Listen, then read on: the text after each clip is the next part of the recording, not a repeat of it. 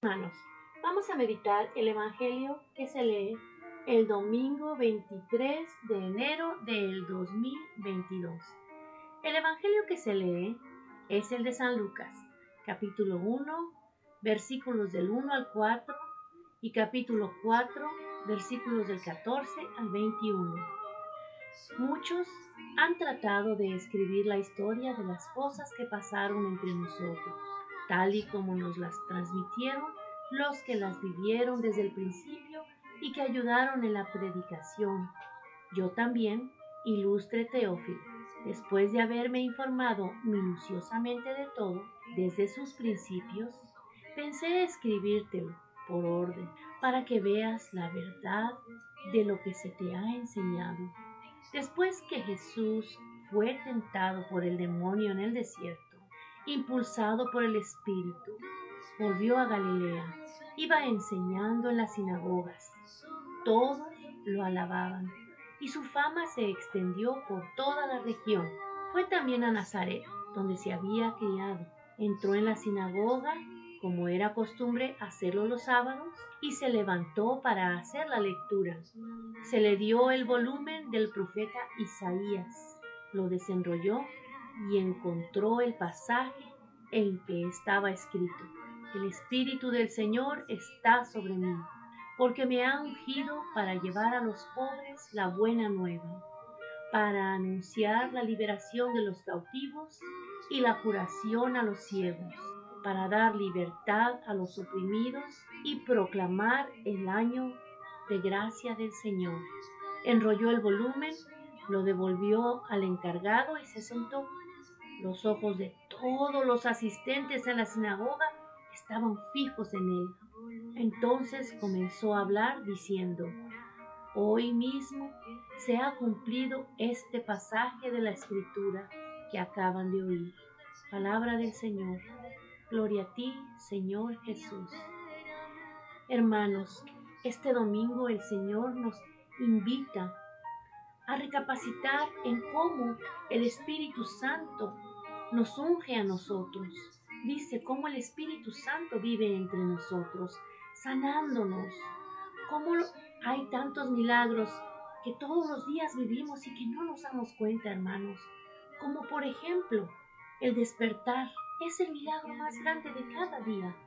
El seguir vivo, el poder caminar, hermanos, el que haya el amor entre nuestras familias, el que tengamos un trabajo para poder dar de comer y dar sustento a nuestras familias, el poder tener una casa donde habitar, el poder tener un automóvil para transportarnos o el podernos transportar en el transporte público, el poder escuchar la palabra de Dios. Así es, hermanos, cuando alguien de tu familia se enferma y tú le pides al Señor, por favor, Señor, ayúdalo.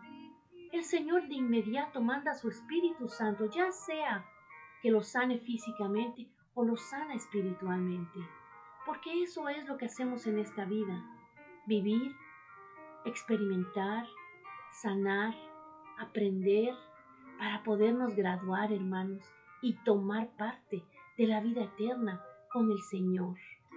Así que el Señor cuando vino empezando a evangelizar y lee esta escritura del profeta, donde dice, Fíjense, desde el Antiguo Testamento decía que el Espíritu estaba sobre él y que iba a sanar a la gente. Los ciegos irán a ver, iba a liberar a los cautivos, iba a liberar a los oprimidos y que será el año del Señor, la gracia del año del Señor. Desde el profeta Isaías ya estaba hablando de que Jesús iba a venir. Por eso Jesús dice, hoy se cumple. Y hoy, hermano y hermana, en tu casa, en tu familia, en tu trabajo, se cumple esta profecía del profeta Isaías.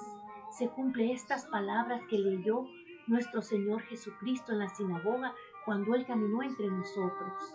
Así es, hermanos, debemos de ir a hablar de Él. Hoy el Santo Papa dice, evangelizar a los pobres. Esta es la misión de Jesús. Esta es también la misión de la iglesia y de cada bautizado en la iglesia. Ser cristiano y ser misionero es la misma cosa. Anunciar el Evangelio con la palabra, y antes aún con la vida. Es la finalidad principal de la comunidad cristiana y de cada uno de sus miembros. Preguntémonos, ¿qué significa evangelizar a los pobres?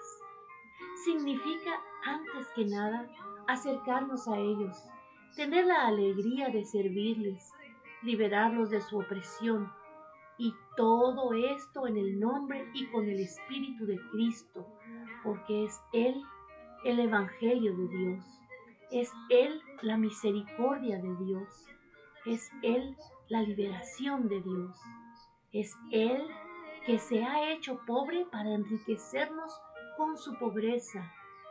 Hermanos, cuando dice evangelizar a los pobres, no quiere decir a los de bajos recursos económicos, los pobres de espíritu, los que necesitamos saber del Señor, los que necesitamos de su amor, de su misericordia, de su paz. Ahorita con esto del nuevo coronavirus, toda la gente está hambrienta, está pobre de esto, de la paz, del amor, de la esperanza, del Evangelio.